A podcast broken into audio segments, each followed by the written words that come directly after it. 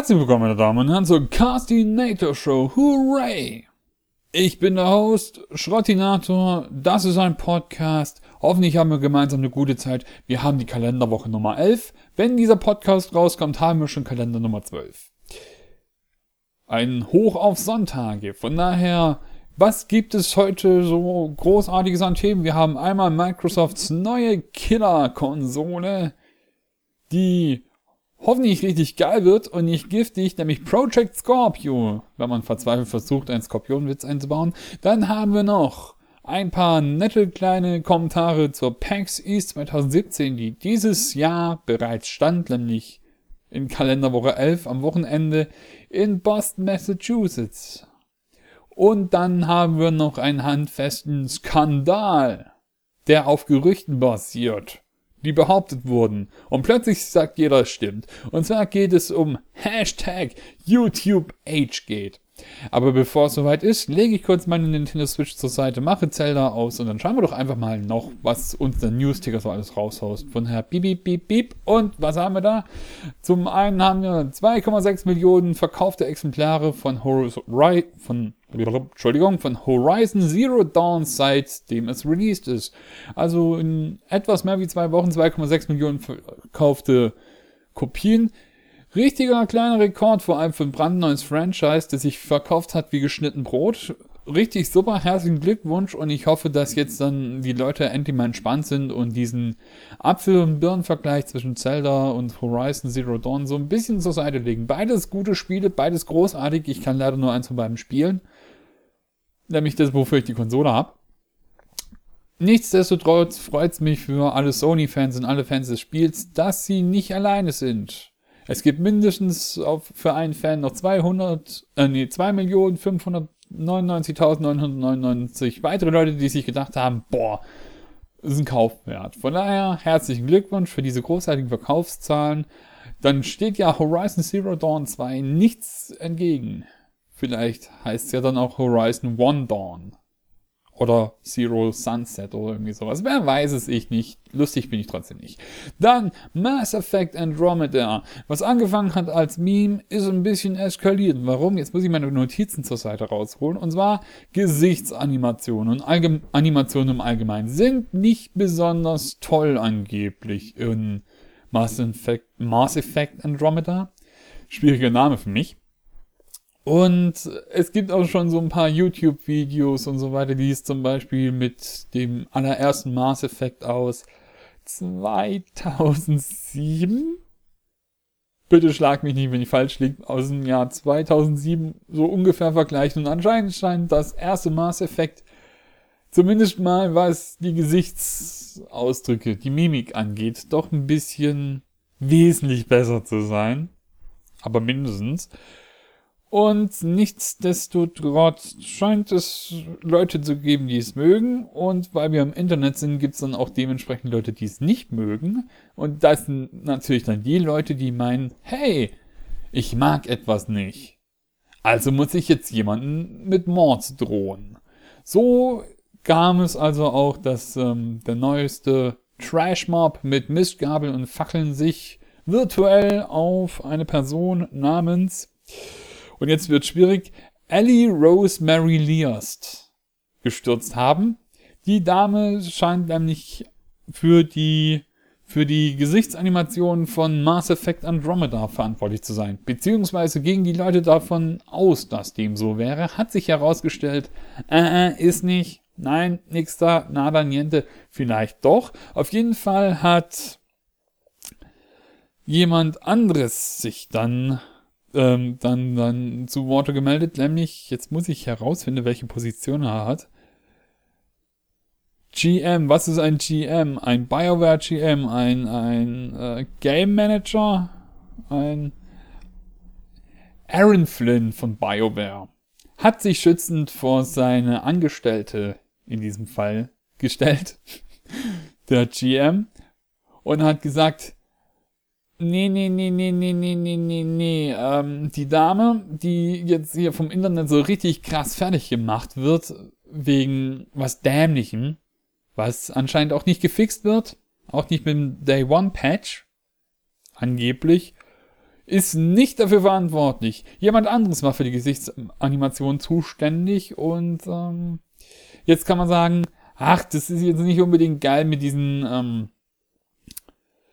über, ähm, es ist jetzt nicht unbedingt geil, jetzt nochmal in Sprache, es ist jetzt nicht unbedingt geil mit den Gesichtsanimationen, aber von mir hohen Respekt an Herrn Aaron Flynn, der sich dann doch schützend vor seiner Angestellten stellt. Ja, ähm, ich spare mir jetzt einfach mal den Kommentar darüber. Es ist schon mittlerweile traurig, dass Spieler, ja, Spieler, lieben gerne mal online amok gehen wegen jedem blöden Scheißdreck. Ist eine Meinung, ich stehe dazu, bin ich halt kein richtiger Gamer. Wobei ich sagen muss, es gab auch schon die eine oder andere Revolt von Spielern, die war durchaus berechtigt. Mal schauen, wer herausfindet, was ich meine. Ich glaube, es war durchaus denkbar, nur in diesem Fall war es definitiv nicht angebracht. So, dann haben wir noch For Honor, ein Spiel, das im allerersten Podcast, in der allerersten Casinator Show hier erwähnt worden ist und das innerhalb von zwei Wochen die Hälfte seiner Playerbase verloren hat, zumindest was den PC angeht. Ähm, da ist jetzt so ein bisschen noch mehr Drama drum entstanden und zwar geht es um Ubisoft. Leider ist es jetzt nicht so wie mit Ghost Recon, wo es sich noch für Ubisoft-Verhältnisse in Kram haltet mit dem DLC oder halt mit den Microtransactions, weil es halt echt für die Tonne ist, was man da kriegt, außer es ist normaler Content und dann relativiert sich das alles wieder. Oder sowas wie ähm, ähm, ähm, ähm, Rainbow Six Siege was richtig gut läuft und wo Ubisoft richtig zeigen kann, wenn sie sich um Spiel kümmern wolle, dann läuft es auch gut und dann ist das toll. Nämlich in For Honor ist es so, ja, es wurden jetzt noch äh, Posen und so weiter eingeführt und dann wurde da mal ein bisschen hochgerechnet, was man so alles bräuchte. Von daher schauen wir uns doch einfach mal an, was Reddit für eine Stahlkalkulation da rausgebracht hat. Also so, das kleinste Stahlpaket sind ja so 5000 Stahl für 5 Euro. Also gerundet diese 4,99 Beträge und so weiter. Das ist immer den Cent drauf, der ist irrelevant. Also, rechnen wir mal kurz. Ähm, als Durchschnitt für einen Charakter, bis er alle Gesten hat, wovon diese neun Gesten übrigens 7000 Stahl kosten, das heißt umgerechnet, was weiß ich, 7 Euro oder irgendwie sowas die ganzen Exekutionen, Effekte, Outfits und so weiter, bis man das alles für eine Klasse hat, müsste man 91.500 Stahl ausgeben. Gut. Jetzt hat das Spiel aber 12 Klassen, das heißt 91.500 mal, also 91,5 Euro mal 12. Ungefähr. Insgesamt bräuchte man 1.098.000 Stahl. So, das ähm, effektivste Stahlpa Stahlpaket, also quasi das, wo man am meisten Stahl rauskriegt, ist auch das teuerste. Das sind dann 150.000 Stahl für 99,99. Der Einfachheit halber rechnen wir mit 100 Euro. Dann tun wir jetzt also diese 198.000, eine, ja, Blödsinn, 1.098.000 Stahl geteilt durch diese 100, ähm, nochmal, geteilt durch die 150.000 Stahl rechnen, dann bräuchte man 7,32 von diesen Stahl, äh, von diesen teuersten Stahlpaketen. Das heißt 700 Euro und dann tun wir mal, ähm, weil wir möglichst genau drauf kommen wollen, noch das ähm, zweimal das 25.000 Stahl äh, draufhauen und so weiter. Also es ist so ein, wie sagen wir jetzt, sagen wir mal 1000 Stahl, 1 Euro oder irgendwie sowas. Nee, es haut auch nicht wirklich hin. Ähm, machen wir es kurz. Nach Reddits Rechnung müsste man 732 Euro ausgeben, wovon diese 32 Euro eben dieser, dieser Komma-Faktor sind, diese, das, was dann ein Überhang wäre. Wer jetzt allerdings, ähm, sagen wir mal, normal spielt, so am Tag so zwei, drei Stunden und es in dieser Zeit schaffen würde, 1200 Stahl anzufarmen. Also das ist jetzt quasi wirklich aus der Reddit-Rechnung. Da müsste über zweieinhalb Jahre farmen.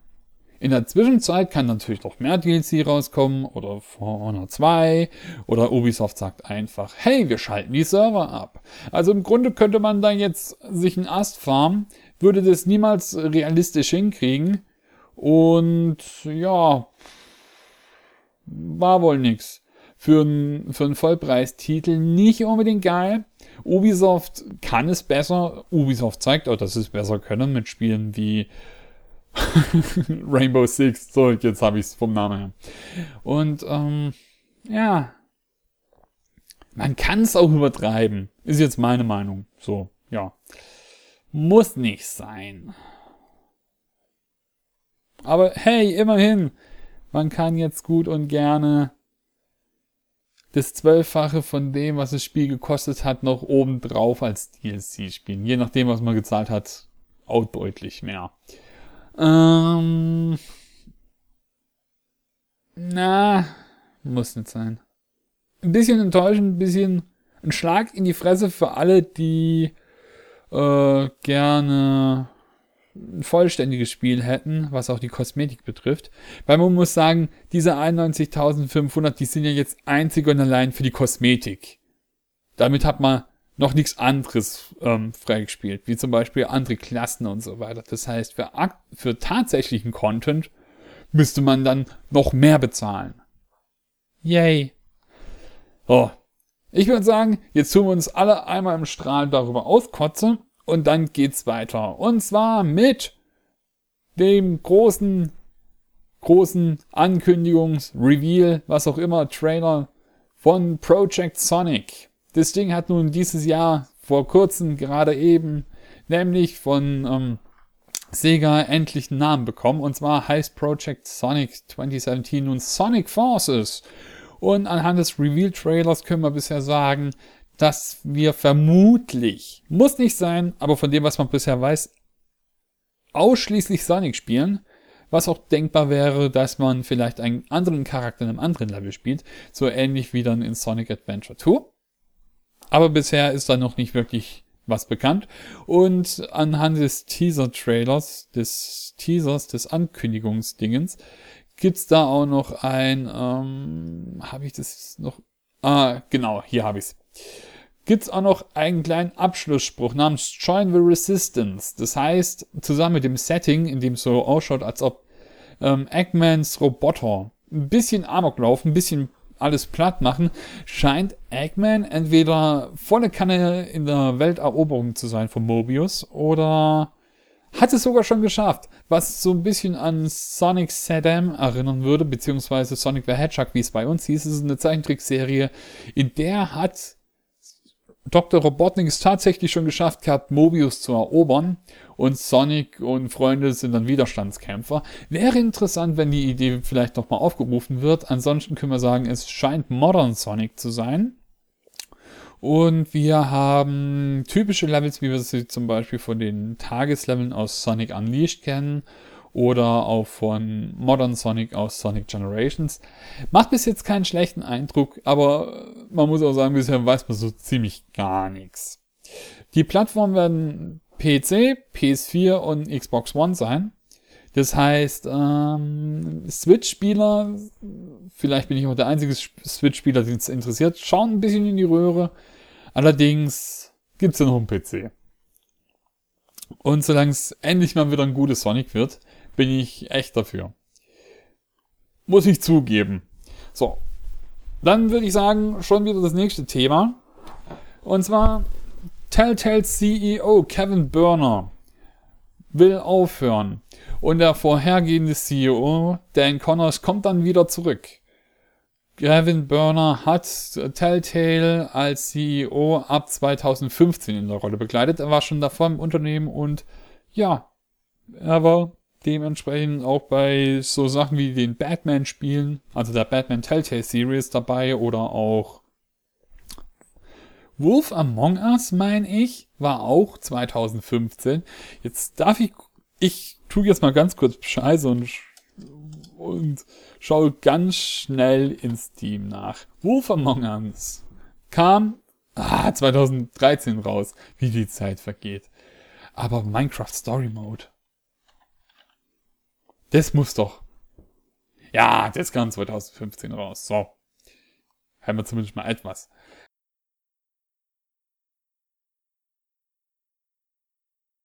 Kevin Bruner habe diese Position freiwillig aufgegeben, damit jemand anderes das volle Potenzial von Telltale ausschöpfen könne und es auch quasi auf die nächste Stufe anheben kann. Also zum Wohle von Telltale hat Kevin Bruner, Entschuldigung dafür, dass ich es vorhin die ganze Zeit falsch gesagt habe, die Position aufgegeben. Zumindest können wir, können wir vorläufig davon ausgehen. So, dann haben wir noch was ganz Kurioses nämlich Candy Crush. Das Spiel, das wahrscheinlich jeder davon kennt, dass es die eigene Mutter spielt, bekommt eine eigene Game Show. Wer hatte das gedacht? Jetzt muss ich noch mal kurz meine Daten rauskrallen. Es tut mir wahnsinnig leid. Ich bin leider kein Profi, aber sehen wir es von der guten Seite. Dafür bin ich schlecht. Nee, Spaß beiseite. Also Candy Crush bekommt seine eigene Game Show. Diese Show wird von US-Sender CBS produziert und soll angeblich in diesem Sommer am 9. Juli an Start gehen. Mit irgendwie Next-Gen-Technologie sollen dann zwei Spieler gegeneinander antreten. Ich vermute mal, dass die beiden Tablets in die Hand bekommen und dann gegeneinander Candy Crush spielen sollen. So ähnlich wie Tetris Attack oder so. Könnte ich mir jetzt vorstellen. Aber genaueres weiß man noch nicht. Von daher, wer weiß. Vielleicht wird ja der Megashow-Hit, der super cool und mega abgefahren ist. Und es wird einfach nur ein Scheißdreck. Von daher, man darf gespannt sein. Und dann noch was in Richtung YouTube und zwar die ganz tollen Anmerkungen oder vielleicht sagt auch jemand Annotations dazu, diese lustigen kleinen Boxen, die immer wieder Video auftauchen und die manche Leute benutzen, um anderen auf den Sack zu gehen oder andere, um irgendwie bei Versprechern noch noch Korrekturen einzubauen, indem sie einfach irgendwie Text überblenden, werden abgeschafft. Ab Mai sind die dann nicht mehr verfügbar. Der Grund dafür ist, dass die Annotationen auf dem Smartphone nicht funktionieren und da das auf dem Smartphone nicht funktioniert und YouTube mittlerweile zu 60% auf dem Handy genutzt wird, das heißt das Handy, die mobilen Plattformen, Tablets, was weiß ich, sind Hauptplattformen. Genau deswegen wird jetzt etwas, was nicht mehr Verwendung findet, weil es dort nicht funktioniert, weggeschafft. Und dann stelle dafür heißt, heißt es dann noch so toll, hey, es gibt Alternativen wie die Endcard und die sind doch viel geiler und alle finden die besser und so weiter, aber diese Fehlerkorrekturmöglichkeit, ähm, äh, ja, diese Fehlerkorrekturmöglichkeit wird es nicht mehr geben. Es wird es wurde auch so ein bisschen schlecht geredet von YouTube mit den Anmerkungen von wegen, es hat ja eh fast niemand draufgeklickt, irgendwie 28% oder so, und es mag doch keiner.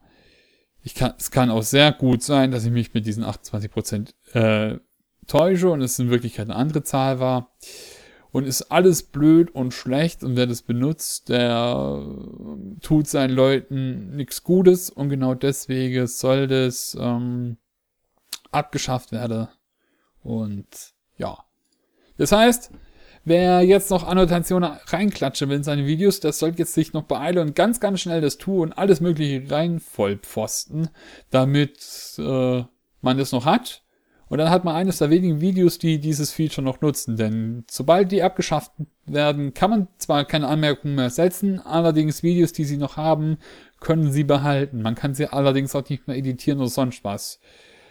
Nur eben, ja, so ähnlich wie wenn man noch Steam Community Beta Sachen hat im Inventar. Nutzt nichts mehr, taugt nichts mehr, aber man kann zumindest sagen, dass man es noch hat.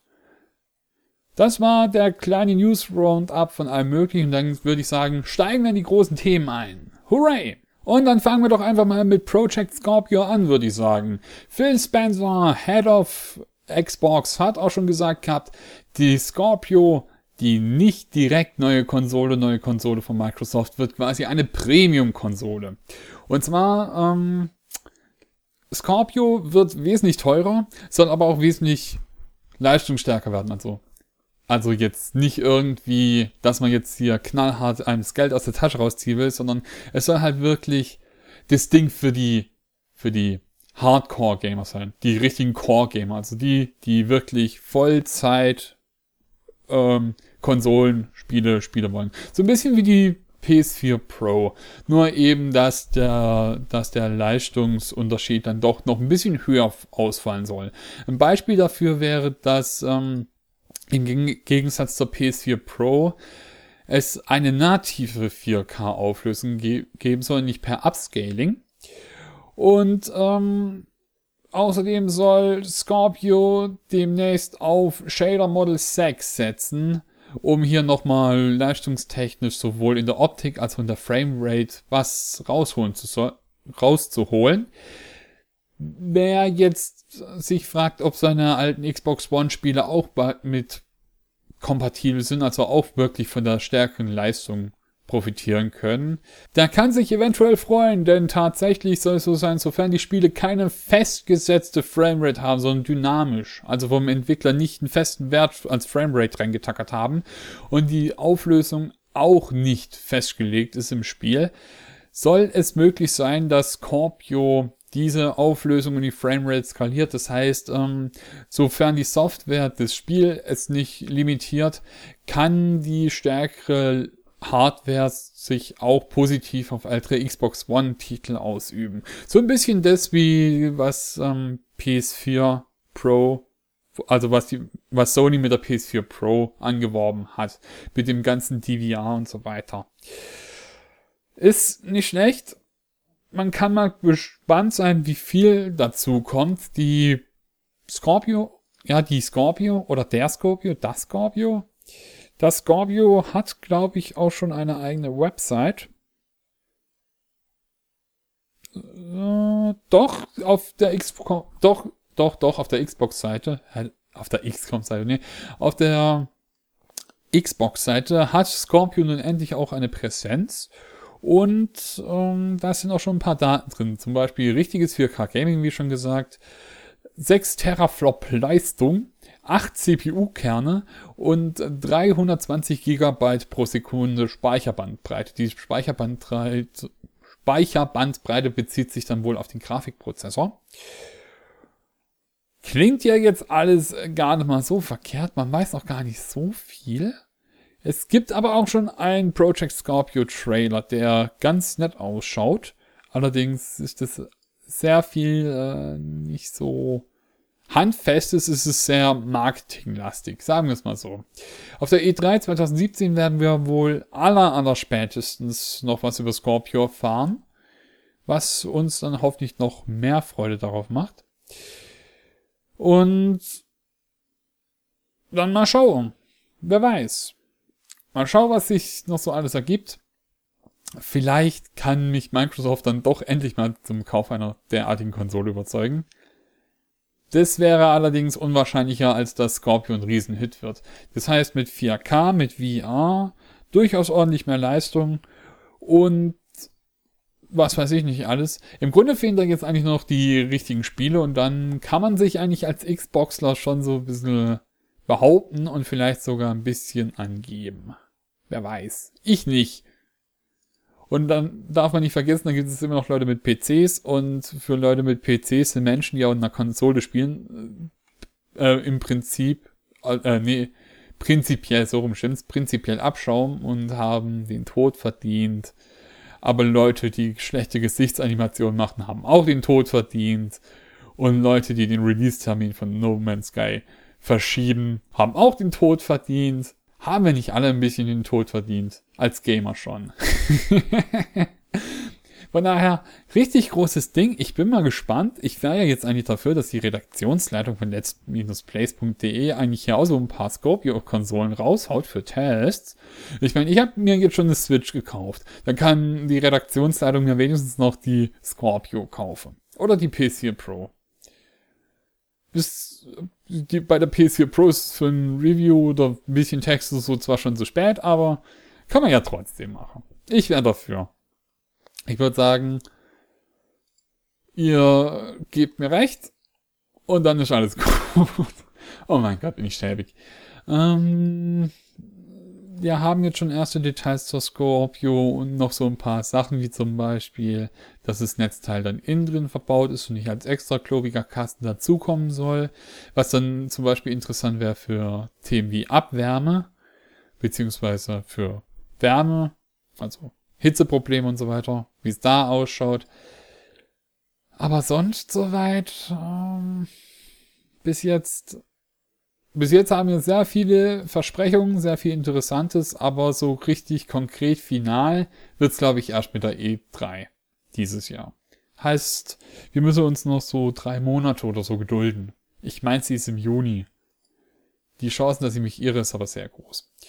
Dann würde ich sagen, kommen wir zum nächsten Thema. Und zwar PAX East 2017. Und zwar in einem Zeitraum, der eigentlich nicht mehr ganz reinpassen würde, wenn ich strikt nach Postcast-Regeln gehe, nämlich um, um zwei Tage oder so. Nämlich gerade am Wochenende davor, also nicht mehr Kalenderwoche 11, ist noch Ende Kalenderwoche 10, gab es die PAX East 2017 in Boston, Massachusetts, in, in, ich weiß nicht mehr genau, wie dieses Kongress-Center heißt. Die PAX, Penny Arcade Exposition, ist eine Expo von Penny Arcade. Penny Arcade kennt vielleicht jemand als das Online-Magazin mit den zwei doch recht bekannten Maskottchen Taiko und Gabe. Beziehungsweise Gabriel. Ich bin Gabe gewohnt, muss ich zugeben. Und eben diese Messe mit dem Fokus auf Spiele hat stattgefunden. Die Berichterstattung ist bisher noch weltweit ziemlich äh, querbeet und das zuverlässigste, was man bisher finden kann, sind Cosplays oder mal so Einzelnachrichten wie das gibt es und das gibt es, aber so eine richtig geile Zusammenfassung gab es bisher noch nicht. Auf der Messe mit sehr viel Fokus auf Gaming, sogar besonders starken Fokus auf Gaming, das war nämlich auch der Grund, warum sie damals gegründet wurde, ich meine 2004, 2005, ähm, gab es neben Musik und äh, allerlei Gaming-Turnieren und Showcases, wo jeder einfach mal ähm, auf einer Konsole, was weiß ich, ähm, zocken darf, auch einige Ankündigungen. Ich habe mal ein paar rausgefischt und ich würde sagen, von den ganzen äh, versuche ich jetzt einfach mal mein Glück. Wir hatten zum Beispiel von Mass Effect die Multi, also Andromeda die Multiplayer Eine Multiplayer-Preview. So, jetzt, je länger ich rede, umso schlimmer wird es. Dann hatten wir von Square Enix auch noch ein gar nicht mal so geringes Line-Up. Da hatten wir zum Beispiel Dragon Quest Heroes 2, was es im japanischen Switch-Shop im Bundle schon mit, mit ähm, Dragon Quest Heroes 1 gibt.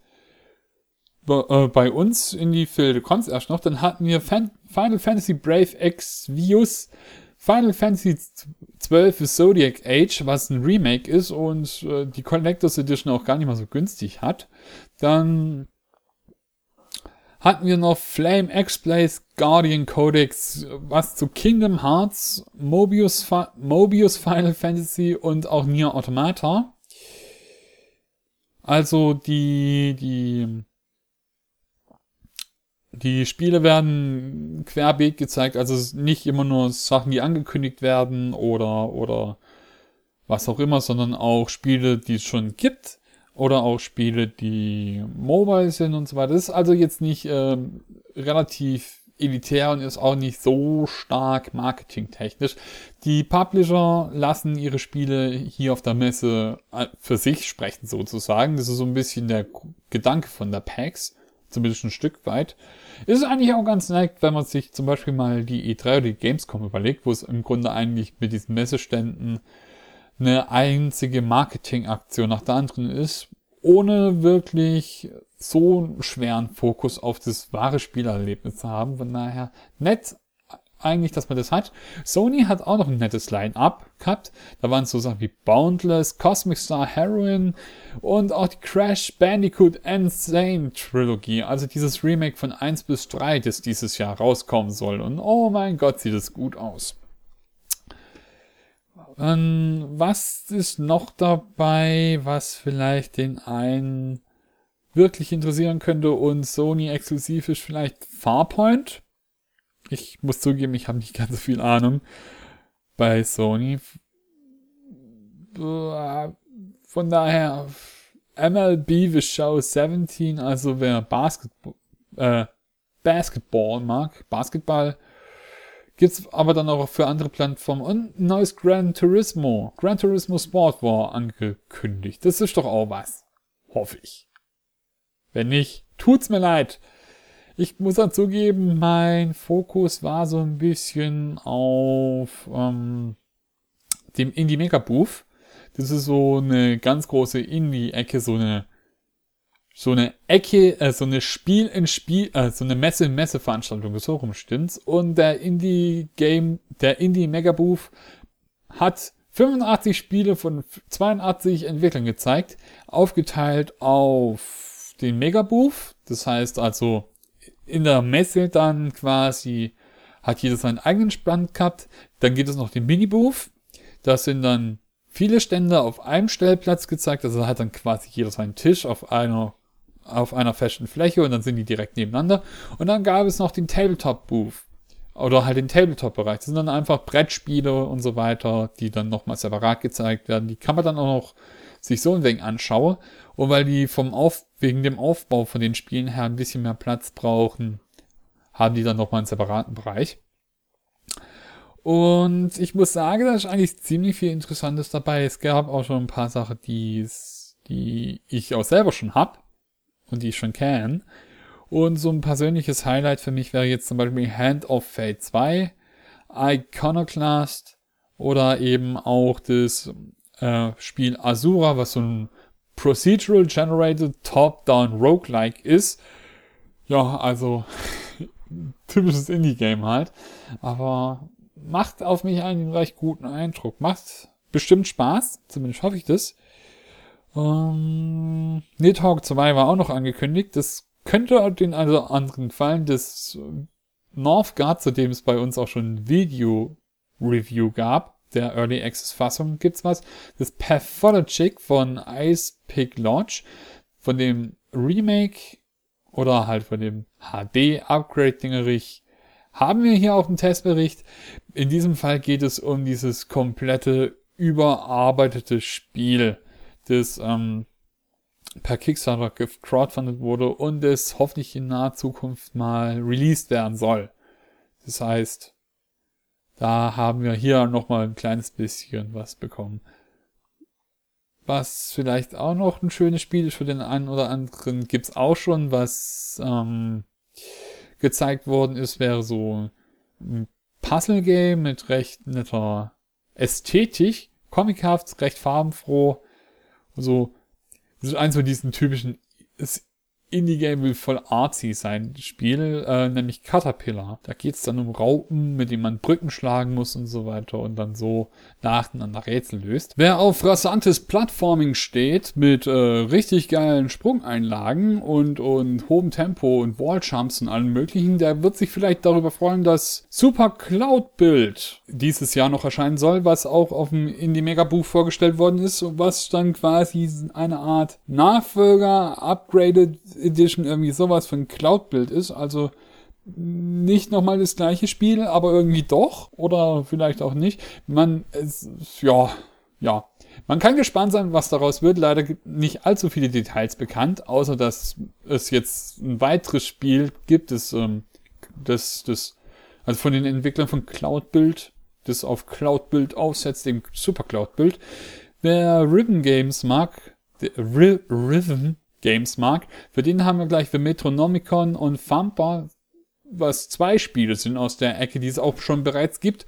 Wer es musikalisch mag, dem kann ich auch persönlich für Metronomicon empfehlen. Das ist allerdings leicht elektronische Musik, also nichts unbedingt was für Metalheads, sondern eher was für Fans von Trance und so weiter. Kann man sich aber geben. Chiptune und so weiter ist auch noch mit dabei, also recht elektronische Musik, ist aber ein für sich recht angenehm.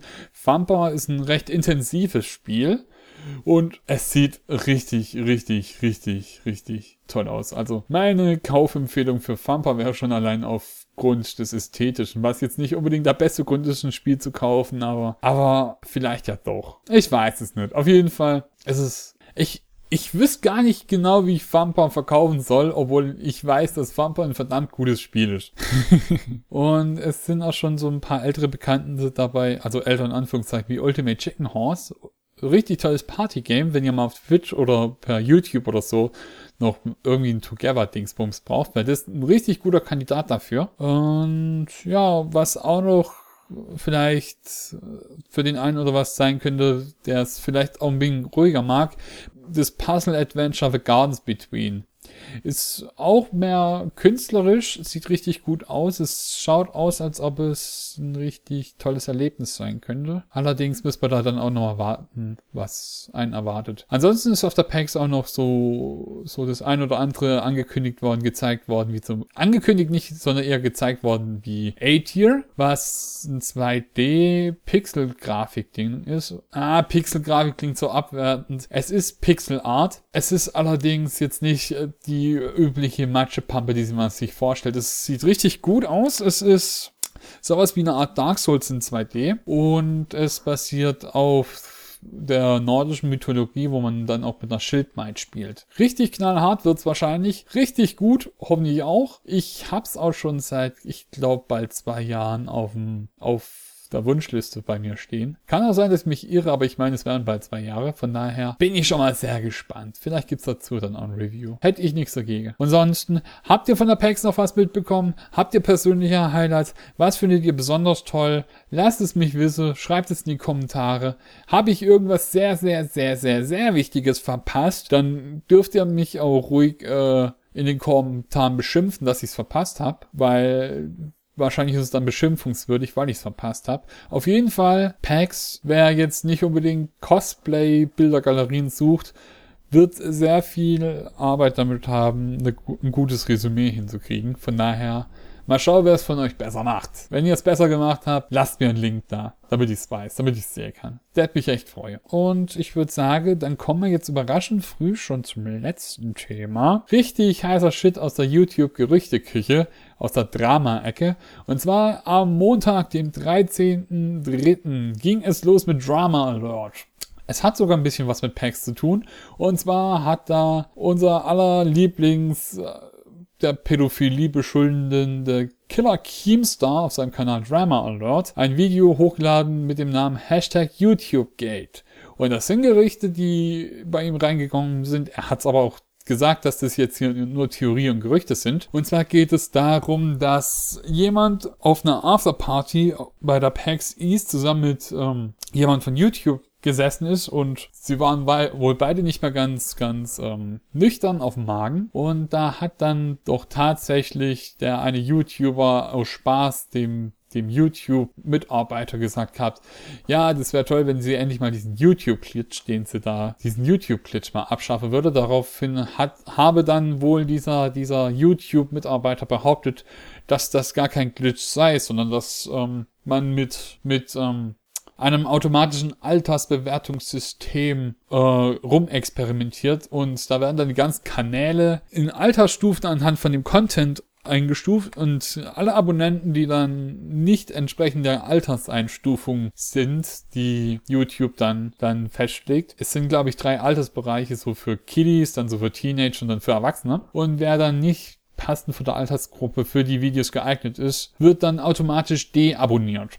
Und nun geht das Gerücht hinaus, dass wenn das stimmt und YouTube wirklich da schon seit längerem mit rum experimentiert, dass das die Antwort darauf sein könnte, warum es ein diesen YouTube-Glitch nicht gibt, so wie es YouTube behauptet, aber trotzdem ständig Leute deabonniert werden. Weil anscheinend wird die Kontrolle dann immer dann gemacht, wenn ein YouTuber ho irgendwas hochlädt. Also das wird irgendwie so alles so ein wenig zusammengereimt und sich geschustert und dann soll das passen. Und dann war da noch irgendwie ein YouTuber-Event in London kurz darauf, wo sich dann ganz viele YouTuber gemeldet haben, dass sie dann bei diesem YouTuber-Event dann einfach mal aus Spaß an der Freude, nachdem sie davon mitgekriegt haben, ähm, mal ihre eigenen YouTube-Kanäle besuchen wollten, mit den Rechnern, die im YouTube-Center rumstanden, wo diese Veranstaltung stattfand. Und tatsächlich sind deren Kanäle nicht aufgetaucht. Von daher scheint es nun tatsächlich so zu sein, dass YouTube die, die Videos und Kanäle der Leute nach Alter intern und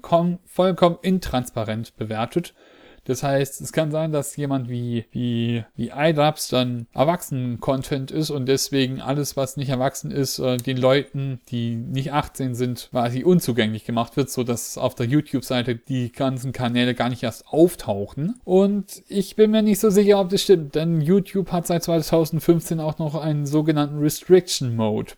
Und der tut tatsächlich so einen Filter machen und dieser Restriction Mode ist für, für ähm, eben derartige Inhalte schon gedacht. Also es gibt schon diese Major Content Flagging Geschichte und die ist auch schon seit 2015 da. Und ich denke, dass dieses YouTube Aged Gate Gedöns eine Mischung sind aus blöder Gerüchte, die sich nicht bestätigen lassen. Ganz viele wollen dann gleich dieses wunderbare Bandwagoning betreiben und auf den High Train oder auf den auf einen Drama-Zug aufspringen und so eine und so eine Verwechslung mit diesem Restriction Mode, den es bereits seit 2015 gibt. Wenn man sich nicht mit seinem YouTube-Account eingeloggt ist, also quasi ohne Login sich rumtreibt, ist die Chance schon da, dass dieser Restriction Mode mehr oder weniger automatisch eingeschaltet ist, wie ein Default. Dann müsste man erstmal herausfinden, wie man den abstellt. Soll irgendwie gehen, ich habe es aber nicht genau nachgeschaut gehabt muss ich zugeben, ist jetzt auch nicht unbedingt so interessant. Von daher, was denkt ihr? Denkt ihr, da ist was dran und YouTube will tatsächlich dann noch kinderfreundlicher werden? Immerhin sind Kinder das, was auf YouTube das ganze Geld einbringt. Oder ist da die Gerüchteküche so ein wenig eskaliert und man sieht Dinge, die nicht da sind? Man sieht Gespenster und tut sich Dinge zurechtreimen.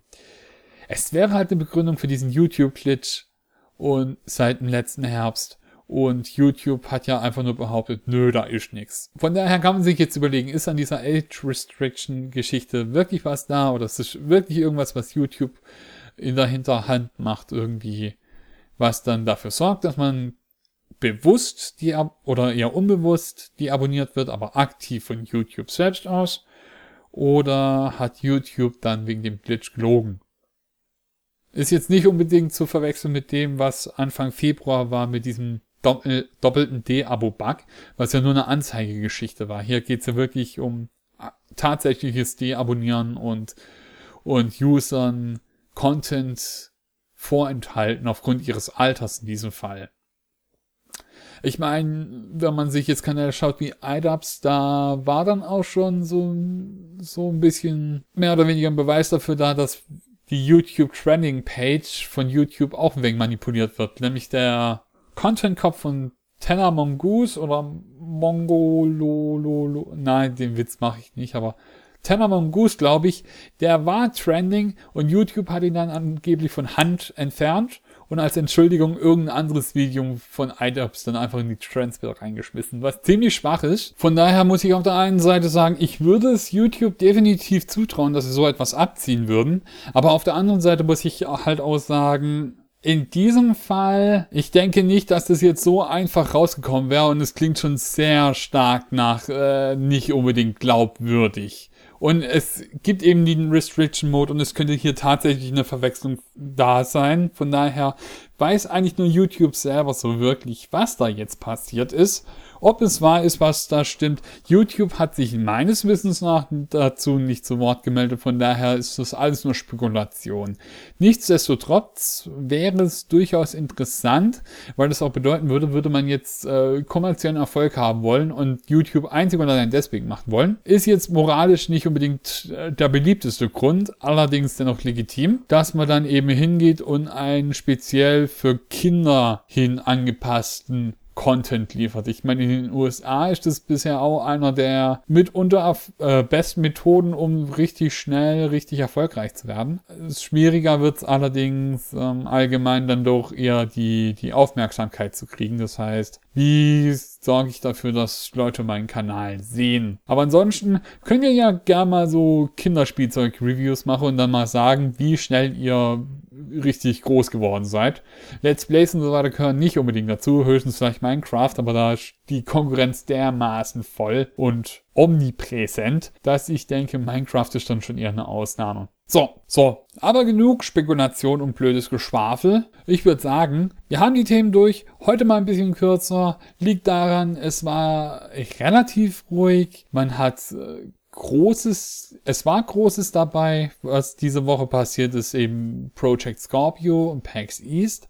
Allerdings sind die Informationen dermaßen komisch verstreut oder einfach nicht umfangreich, dass es schwer wird, wirklich ein Thema in die vollen Längen zu besprechen. Weil einfach, es ist sehr relevant, aber es gibt nicht viel dazu. Zumindest im momentanen Augenblick. Von daher, wer weiß, vielleicht könnt ihr noch was Tolles über die Project Scorpio sagen, was ich vergessen habe was ich nicht dran gedacht habe zu erwähnen. Vielleicht fällt euch noch irgendwas Wichtiges ein zur PAX East. Nur muss ich halt sagen, ist es halt leider so, es ist sehr speziell. Also man könnte vielleicht was zu Warframe machen, aber dann wäre es wirklich nur was Warframe exklusives oder vielleicht zu dem zu, oder zu jedem. Irgendwie was irgendwie was richtig groß überblickstechnisches wird schwierig, denn Indie Mega Booth war zumindest ein Versuch und selbst da, äh, von daher, dieser Podcast kann sich noch verbessern. Es gibt nur einen Weg und zwar nach oben oder nach unten. Aber wir versuchen es mit nach oben und mit diesen Worten der Weisheit verabschiede ich mich mit einem vielen herzlichen Dank fürs Zuhören und hoffentlich bis zum nächsten Mal bei der Castinator Show. Hooray!